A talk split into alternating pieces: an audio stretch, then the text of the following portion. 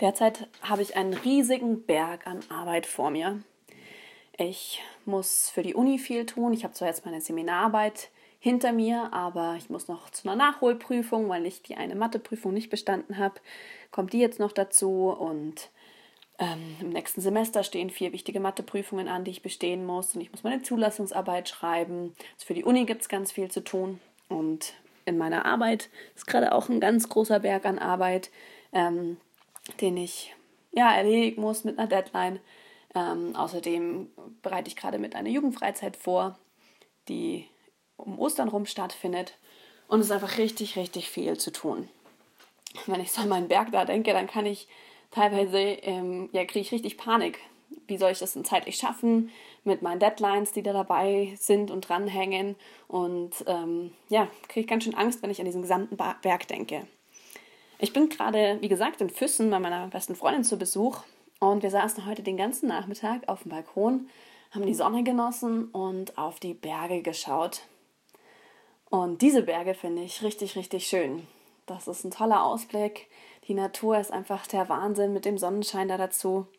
Und wir haben uns auch mit jemandem unterhalten, der gerade ja, bei ganz hohen Bergen unterwegs war und ähm, auf 4000 auf 5000er hochgekraxelt ist und da richtig begeistert von berichtet hat, wie viel Spaß es ihm gemacht hat, diese Berge zu erklimmen. Das hat einen ganz anderen Blick auf meinen Berg an Arbeit ähm, eröffnet. Ähm, dass diese Herausforderungen, die da gerade vor mir sind, tatsächlich welche sind, woran ich wachsen kann. Darüber habe ich ja schon im, im vorherigen Podcast geredet, aber ich möchte heute darauf eingehen, wie ich mit meinem derzeitigen Berg umgehe und ähm, ja, da eben nicht in Panik verfalle, sondern meine Strategien, ähm, wie ich solche Berge, die vor mir sind, bewältige, dass ich dann irgendwann auch mal oben an der Spitze stehen kann und mich darauf freuen kann, was für einen tollen Ausblick es da oben gibt. Ich fange immer damit an, mir zu sammeln, was denn für Bereiche es denn gibt, wo ich was zu tun habe. Ich habe vorhin schon gesagt, bei mir ist es Nummer eins die Uni, für die ich Sachen muss, dann mein Job, weil man muss einfach von was leben können, der gehört dann definitiv mit dazu. Und bei mir sind es dann noch meine Hobbys. Das ist einmal meine Jugendarbeit, wo ich mich ehrenamtlich betätige, aber dann natürlich darf ich auch nicht zu kurz kommen mit meinem Freundeskreis und ähm, meinen sportlichen Aktivitäten, ähm, die einfach auch ihre Wichtigkeit haben. Und wenn ich mir das dann gesammelt habe, dann mache ich eine Liste, was ich in diesen Bereichen jeweils zu tun habe. Was steht an? Was sind die Deadlines dafür? Ich habe es schon aufgezählt. Bei der Uni ist es jetzt noch eine Prüfung, die Anfang April ansteht.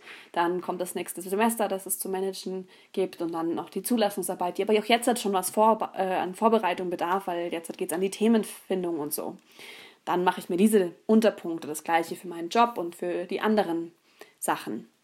Und dann mache ich eine Prio-Liste. Was ist am wichtigsten? Ähm, wann sind die Deadlines? Wann muss was fertig sein? Oder wo kann man vielleicht eine Deadline auch nochmal nach hinten schieben? Und wenn bei mir so ein Berg ganz groß ist, wie es jetzt im Moment ist, dann mache ich es sogar so, dass ich mir einen Kalender nehme, wo ich wirklich für jeden Tag explizit aufschreibe, was will ich an diesem Tag geschafft haben. Dann teile ich ein, okay, ähm, an dem Tag will ich für mein Mathefach Numerik das Arbeitsblatt Blatt 1 und 2 schaffen, an dem Tag dann das Blatt 3 und 4 und so weiter. Und dann teile ich danach ein, okay, für meinen Job will ich an dem Tag das und das geschafft haben und so weiter, bis nach und nach alles aufgeteilt ist. Und hier gilt wieder das, was ich auch schon im vorherigen Podcast gebracht habe, dass das Ziele sind, die ich erreichen kann, damit ich Erfolgserlebnisse habe und am Ende von so einem Tag auch die Sachen abhaken kann und weiß, hey, die habe ich geschafft. Ich baue mir auch Sachen ein, wo ich Pausen habe. Ich versuche mir zum Beispiel immer meinen Sonntag frei zu halten, dass der definitiv für Familie und Freunde gilt. Es klappt nicht immer, ähm, aber das ist mein Ziel, wenn ich mir so, eine, ähm, so einen Plan erstelle. Und genau, auch da gilt wieder, wie gesagt, die Ziele so zu setzen, dass ich sie schaffen kann. Es bringt mir nichts, wenn ich dann einen, mir so einen Plan erstelle, wo ich eigentlich davor schon weiß, okay, das schaffe ich wahrscheinlich nicht am Montag, das, das, das, das und das zu meistern. Dann packe ich lieber weniger in diesen Montag rein. Ähm, und wenn ich dann noch drüber hinaus Zeit habe, dann ist das auch schön, dann freue ich mich und kann noch ein bisschen Zeit für mich genießen. Genau, und wenn ich so einen Plan habe, dann kann ich mich an dem entlanghangeln durch diese Zeit hindurch, bis dann wieder ein bisschen mehr Luft ist. Ich kann nicht auf ewig in so einem Pensum arbeiten, dass ich wirklich so viel zu tun habe. Aber jetzt gerade steht halt so viel an und es muss getan werden. Und ähm, für, deswegen habe ich für meine Bergtour ähm, mir so eine, so eine Wanderroute ähm, erstellt, an der ich mich entlanghangle. Aber dann wird es auch wenn das dann geschafft ist, ist es danach auch Zeit auszuruhen und zu sagen, okay, bevor ich mir jetzt den nächsten Berg erklimme, nehme ich mir auch wieder Zeit, ein bisschen zu genießen. Ja, so viel von mir zu heute. Ich wünsche euch einen schönen Tag.